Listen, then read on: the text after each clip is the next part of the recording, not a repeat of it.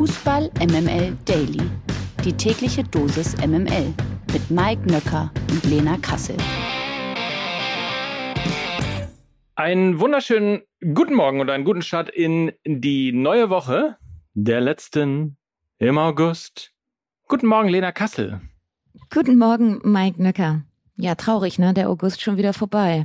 Hm. Es ist voll traurig. Ich, ich finde es wirklich super traurig. Ich bin ja ein Kind des äh, Sommers tatsächlich mhm. Mhm. Und habe überhaupt keine Lust auf Herbst. Ich bin ja ein Herbstkind. Ich liebe den Oktober. Ich bin dort auch geboren und so ein schöner goldener Oktober, 15, hm, 14 Grad, leichter Sonnenschein, schöner Herbstspaziergang, alles ist bunt wegen den Blättern. Das hat doch auch was. Ekelhaft. 100% Lena. Guten Morgen, Mike, und Happy Monday. Präsentiert von Lena Kassel.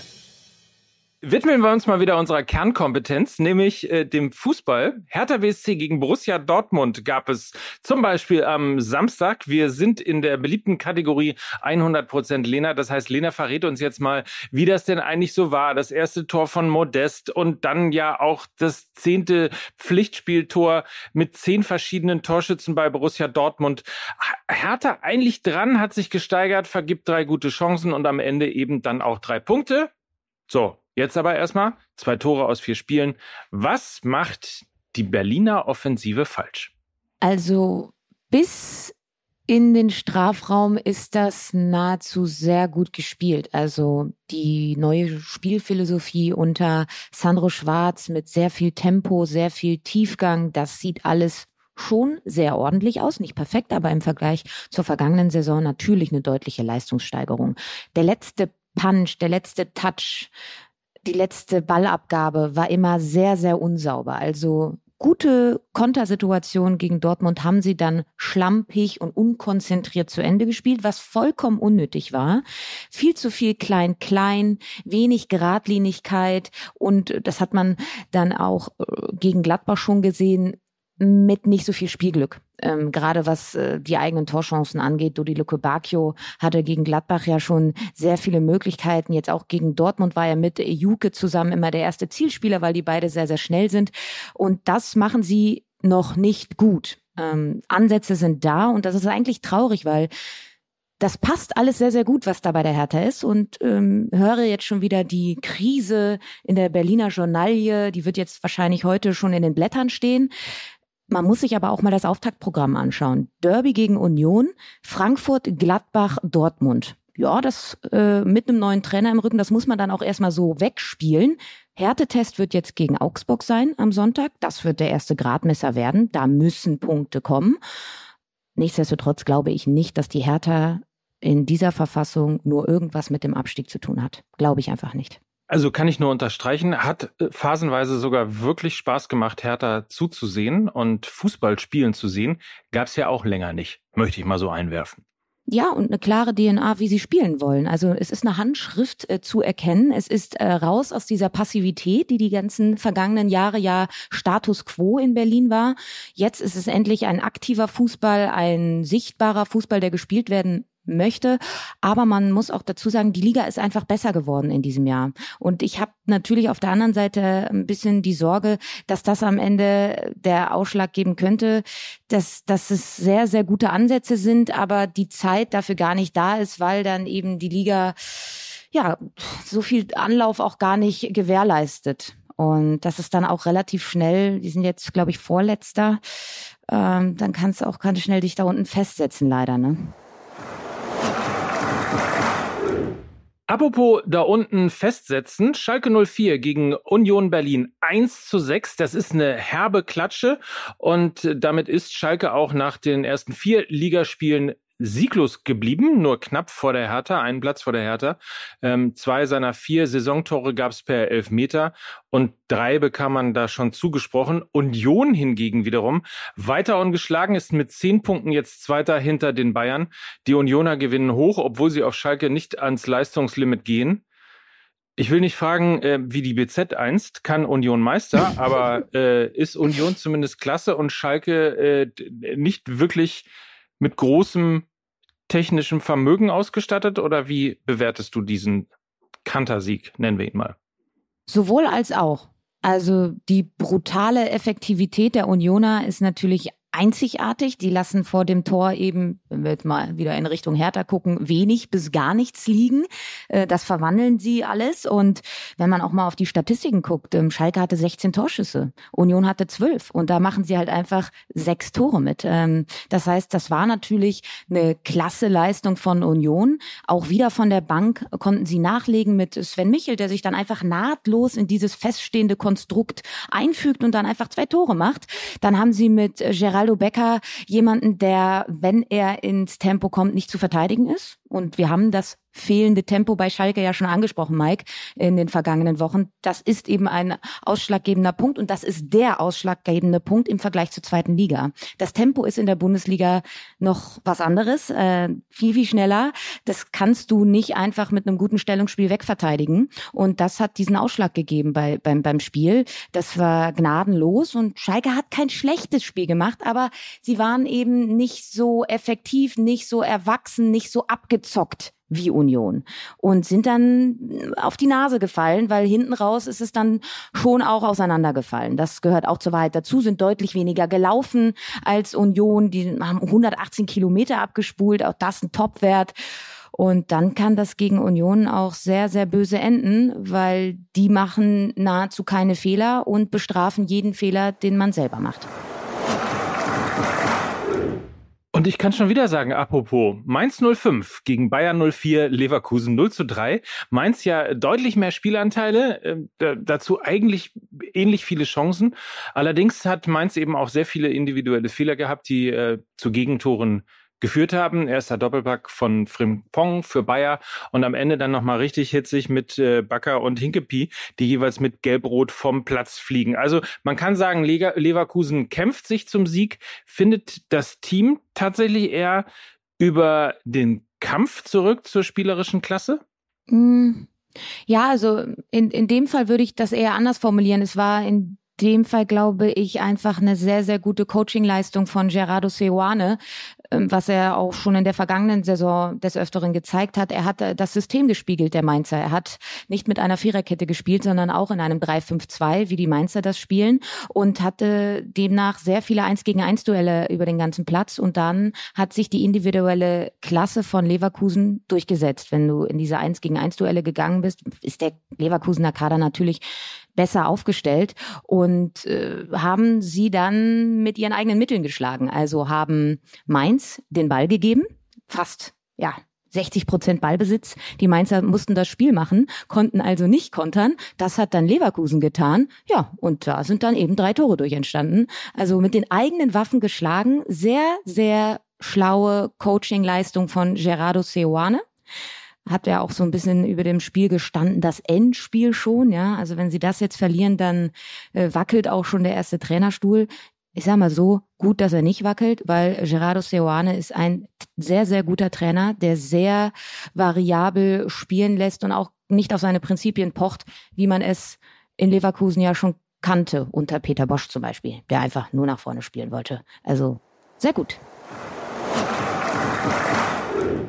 So, und dann müssen wir natürlich dringend reden über äh, das Spiel der Spiele, Topspiel vom äh, Samstagabend. Bayern München gegen Borussia Mönchengladbach. 1 zu 1. Mal wieder verlieren die Gladbacher nicht gegen die Bayern. München lässt zum ersten Mal Punkte liegen und Sadio Mané erzielt zwei Abseitstore. Steht jetzt, glaube ich, bei insgesamt fünf Toren, die vom VAR zurückgepfiffen worden sind. Das ist immer wieder lustig, in so einen Ticker reinzugucken und zu sehen, ach, guck mal, schon wieder, äh, schon wieder Mané Tor geschossen, aber VAR nimmt es zurück. Aber ansonsten müssen wir natürlich über Jan Sommer reden. 33 zu 5 Torschüsse für die Bayern und dabei ist nur ein Tor herausgekommen. 18 Paraden am Samstagabend, äh, teilweise wirklich Weltklasse-Paraden von Jan Sommer und das ist ein neuer Bestwert seit Beginn der Datenerfassung. Und die große Frage ist natürlich, lag es nur an Jan Sommer oder gibt es auch andere Gründe, weswegen die Bayern nur einen Punkt geholt haben? Ich hatte ja im Vorfeld die Keys to Win zu diesem Spiel aufgenommen und habe ja gesagt, dass es äh, bei, auf Gladbacher Seite auf eine kompakte Zentrale ankommen wird und auf den schnellen Tyram. Ich fühle mich jetzt ein bisschen bestätigt mit dem Tor, was ja natürlich auch durch einen Fehler von Upamecano entstanden ist, aber das Tempo von Tyram wurde dann eben sichtbar. Ähm, die Gladbacher haben eher ein 4-3-3 gespielt und kein 4-2-3-1. Das ist eben dieses kompakte Mittelfeld, was ich angesprochen hatte. Also sie haben das noch ein bisschen zusammengezurrt und mit drei äh, zentralen Mittelfeldspielern gespielt und haben somit das Spiel der Bayern auf die Außen gelenkt. Und ich hatte beim Keys to Win ja gesagt, da könnte was gehen über die Flügel für Bayern, weil eben die Außenverteidigung mit Skelly und Netz bei Gladbach sehr, sehr jung, sehr, sehr unerfahren ist und auf der anderen Seite mit äh, Coman, Gnabry, Sané, da einfach sehr viel Qualität da ist. Hab aber allerdings vergessen, dass sie ja jetzt gar keinen Robert Lewandowski mehr im Sturm haben. Das heißt, wenn die Bayern jetzt anfangen, über die Flügel zu kommen und Flanken in den Strafraum schlagen, da aber kein Neuner mehr ist, dann könnte das problematisch werden. Und da möchte ich den Tweet von Tobias Escher auch zitieren, der sagte, das war das erste Spiel, wo man das Fehlen von Robert Lewandowski gemerkt hat. Und ich würde ihm dabei pflichten. Deshalb konnte äh, Jan Sommer sich auch so oft auszeichnen an diesem Abend. Nicht ausschließlich, weil Flanken da waren, aber eben auch. Die kann ein Torwart relativ leicht runterpflücken. Und äh, auch symptomatisch und bezeichnend, dass Julian Nagelsmann Matthijs de Licht in der 87. Minute als Stürmer einwechselt. Also das ist doch schon kurios und ich glaube, das könnte äh, ja schon gegen tiefstehende Gegner, die das sehr kompakt halten und das Zentrum zumachen. Dass dieses Spiel kann eine Blaupause dafür sein, wie man die Bayern vor Probleme stellen kann, ohne echten Neuner im Kader. Das ist interessant, weil ich habe äh, tatsächlich auch daran das Gegenteil gesehen, weil die Tatsache, dass quasi zum ersten Mal in einem wirklichen Spiel, dass die Bayern wirklich fordert, Lewandowski eben nicht vorne stand, hatte ich das Gefühl, es gibt ihnen aber auch gleichzeitig totale Variabilität, weil die Wucht, die sie hatten, die Geschwindigkeit, die Kombinationssicherheit und die Kombinationsstärke, ähm, das ist natürlich wiederum auch sehr, sehr beeindruckend gewesen, was die Bayern da auf den Rasen gezaubert haben. Das auf jeden Fall, aber diese engen Spiele, diese Spiele gegen tiefstehende Mannschaften, die sehr, sehr leidenschaftlich verteidigen, nah am Mann sind, und du dann Spieler hast, die sehr viel über ihren Tempo und aus einer Tiefe kommen, weil sie dann eben ihre 1 gegen 1 Qualitäten ausspielen können. Das wird schwierig werden und da braucht es dann manchmal diesen Stoßstürmer da vorne, der sich mit dem Rücken zum Tor mal aufdrehen kann, der so eben eine tiefstehende Kette aufknacken kann. Und deshalb, liebe Freunde, können wir uns, glaube ich, ganz, ganz, ganz besonders auf das Spiel am Samstag freuen. Union Berlin gegen den FC Bayern München. Auf jeden Fall. Schon wieder das nächste Spiel eins gegen zwei. Aber vorher müssen wir natürlich noch reden über ein Spiel, in dem auch wahnsinnig viele Tore gefallen sind. Werder Bremen gegen Eintracht Frankfurt. Das ist der erste Sieg für Eintracht Frankfurt, denn äh, 3 zu 4, also 4 zu 3 aus Frankfurter Sicht, so ging das Spiel aus. Und die erste Niederlage für Werder Bremen. Mario Götze mit seinem ersten Bundesligator für die Eintracht. Es ging hin und her, gab viele Wendungen. Erst führte Frankfurt, dann Werder und dann eben eben am Ende hatte Eintracht Frankfurt die Nase vorn. So, und jetzt aber auch, muss man sagen, beide Teams kassierten schon zehn Gegentore. Dennoch, Frankfurt, erster Saisonsicht aus deiner Sicht verdient? Erstmal Werder Bremen, Eintracht Frankfurt, neue Dortmund gegen Leverkusen ganz offensichtlich. Ja, ne? sehr schön, ja. und äh, die Frankfurter haben äh, sehr viel Spaß gemacht. Und sag mal so, Götze auf der 10 im 4-2-3-1 gefällt mir sehr, sehr gut. So hat er es auch bei PSW Eindhoven gespielt. Er kann da seine Stärken ausspielen, hat ja zuvor, wenn sie mit einer Dreierkette gespielt haben, als einer dieser beiden halben Zehner hinter einer Spitze gespielt. Mir gefällt er auf einer klassischen 10 im 4-2-3-1 am allerbesten.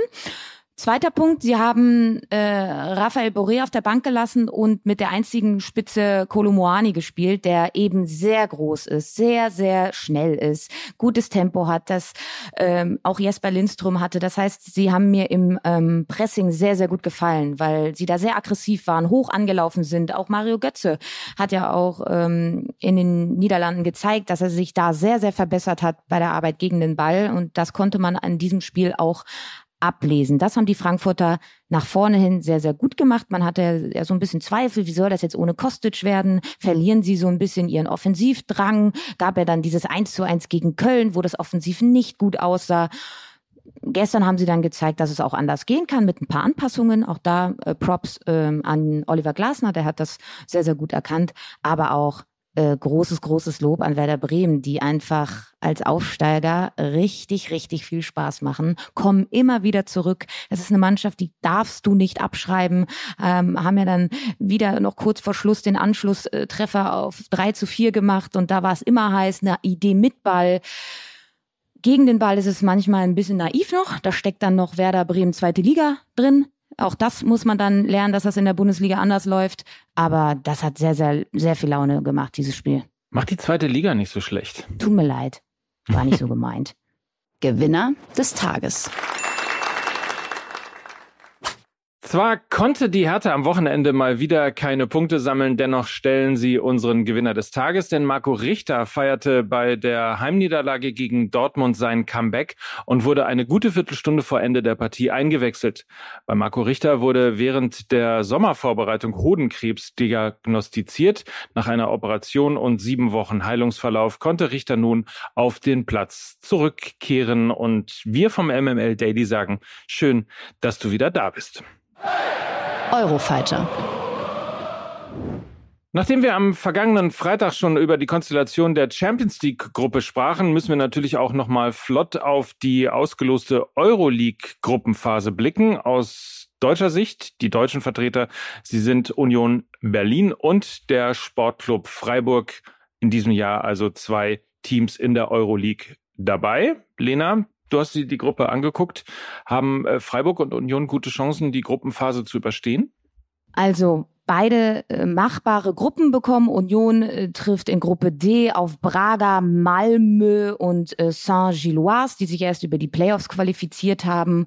Und Freiburg muss äh, gegen Karabakh, Nantes und Olympiakos Piraeus. Da könnte es vielleicht äh, gerade beim Auswärtsspiel ein bisschen lauter werden, aber das sind machbare Gruppen. Ich glaube, darauf dürfen wir uns freuen.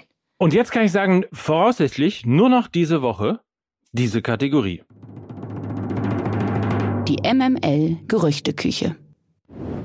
Ich glaube, wir müssen ein bisschen Gas geben, deswegen äh, machen wir das ein bisschen kompakter, aber überraschend, Frankfurts Daichi Kamada scheint kurz vor einem Wechsel zu Benfica Lissabon zu stehen. Das wäre dann schon der zweite Europa League Held, der Frankfurt verlässt, nachdem ja Philipp Kostic zu Juventus Turin gewechselt ist. Kamada machte in der vergangenen Europa League Saison fünf Tore in 13 Spielen und hatte damit einen großen Anteil am letztlichen Pokalgewinn. Sascha Kalajdzic stand am gestrigen Sonntagnachmittag nicht im Aufgebot der Stuttgarter gegen den ersten FC Köln. Der Grund dafür war allerdings keine Verletzung, sondern die vorangeschrittenen Verhandlungen zwischen Stuttgart und den Wolverhampton Wanderers über einen Wechsel von Kalajdzic. In trockenen Tüchern scheint der Transfer wohl noch nicht zu sein. Die Stuttgarter lehnten das erste Angebot der Wolves ab. Mit einem aufgebesserten zweiten Angebot aus England ist aber wohl in Kürze zu rechnen. Jetzt, sei mal so, keine Meldung, die wirklich überraschend ist. Äh, seit Monaten wird darüber gesprochen, dass Sascha Kalajdzic geht. Äh, die Stuttgarter haben sich ja auch schon nachgerüstet mit Pfeiffer und ähm, aber natürlich, da brechen jetzt ein paar Stützen weg. Mangala weg, Kalajdzic weg, eventuell Sosa noch weg, aber sie haben das Diamantauge Misslintat. Da brauchen wir uns keine Sorgen machen. Meinst du? Der Unterschied übrigens zum äh, Gerücht ist das hier. Dann Deals. Denn äh, Wesley Fofana ist jetzt der teuerste Innenverteidiger der Welt. Der 21-jährige Franzose wechselt für rund 90 Millionen Euro Ablöse von Leicester City zum FC Chelsea. Eine Ablöse, die es in dieser Höhe noch nie für einen Innenverteidiger gegeben hat. Also damit ist endlich der gefunden, der Ersatz für Antonio Rüdiger, der ja zu Real Madrid wechselte. Und ähm, dementsprechend ist da in Chelsea jetzt, glaube ich, heile Welt. Auch das hatte sich nicht unbedingt angebahnt. Malik Chow wird dem Vernehmen nach wohl zum AC Mailand wechseln. Am vergangenen Samstag stand Chow noch für die Schalker 90 Minuten auf dem Platz und fing sich mit den Königsblauen eine 6 zu 1 Niederlage gegen Union Berlin ein. Wir haben darüber gesprochen. Nur einen Tag später reiste Chow nach Norditalien zum Medizincheck. Laut übereinstimmender Medienberichte wird für den U21-Nationalspieler eine Ablöse von rund 10 Millionen Euro fällig. Und Mike, wir haben es ja schon angesprochen, in dieser Woche endet das Transferfenster, ist eine Stange Geld. Ich sag mal so, Schröder sollte irgendwas mit Tempo holen. Tempo immer eine gute Idee, also vor allen Dingen auch auf Schalke, ohne Frage. Viel Zeit hat er ja nicht mehr. Ja, ist heftig. Ja. ja nämlich genau noch äh, bis Donnerstag. Und das wiederum äh, wird natürlich uns auch jetzt als Thema weiter begleiten. Und dementsprechend haben wir eine kleine Rubrik hier ab morgen, nämlich äh, Dann Deals. Und zwar, die werden präsentiert von transfermarkt.de. Täglich bei uns im Daily begrüßen wir dazu Max Ropas, der uns genau erklären wird, was das alles äh, bedeutet, wie viel Geld da im Spiel ist und was man möglicherweise für das Geld noch an Geschwindigkeit bei Schalke bekommen könnte. So, und dieser Podcast wird sich also ab sofort in Gelb verwandeln. Ihr wisst es. ja? Vielleicht werden Mike und ich auch einfach gelbe Sachen die nächsten Tage tragen. Wir schauen mal, ob wir uns da was einfallen lassen. Wo, wobei Transfermarkt ja blau ist eigentlich, ne? So ich weiß, aber es tut mir leid. Die Woche, also darf ich wahrscheinlich jetzt nicht sagen, aber für mich ist die letzte Woche vor dem Schluss des Tra der Transferphase, die ist gelb. Ich möchte, dass du ab morgen was Gelbes anziehst. auch immer nur so kleine, so kleine Sachen, weißt du, so ein kleines Anstecktuch oder ja, so ein kleines sowas, genau. Halstuch genau. oder so. Eine Brosche. Okay, das ja, machen wir. Sowas in der Art. Also in diesem Sinne, freut euch auf morgen und habt einen feinen Tag. Schön, dass ihr dabei wart. Äh, ab morgen dann, wie gesagt, die täglichen äh, Done-Deals präsentiert von transfermarkt.de mit Max Ropas und uns natürlich weiter auch. Habt einen feinen Tag. Mike Nöcker. Und Lena Kassel für Fußball MML. Tschüss. Tschüss. Dieser Podcast wird produziert von Podstars bei OMR.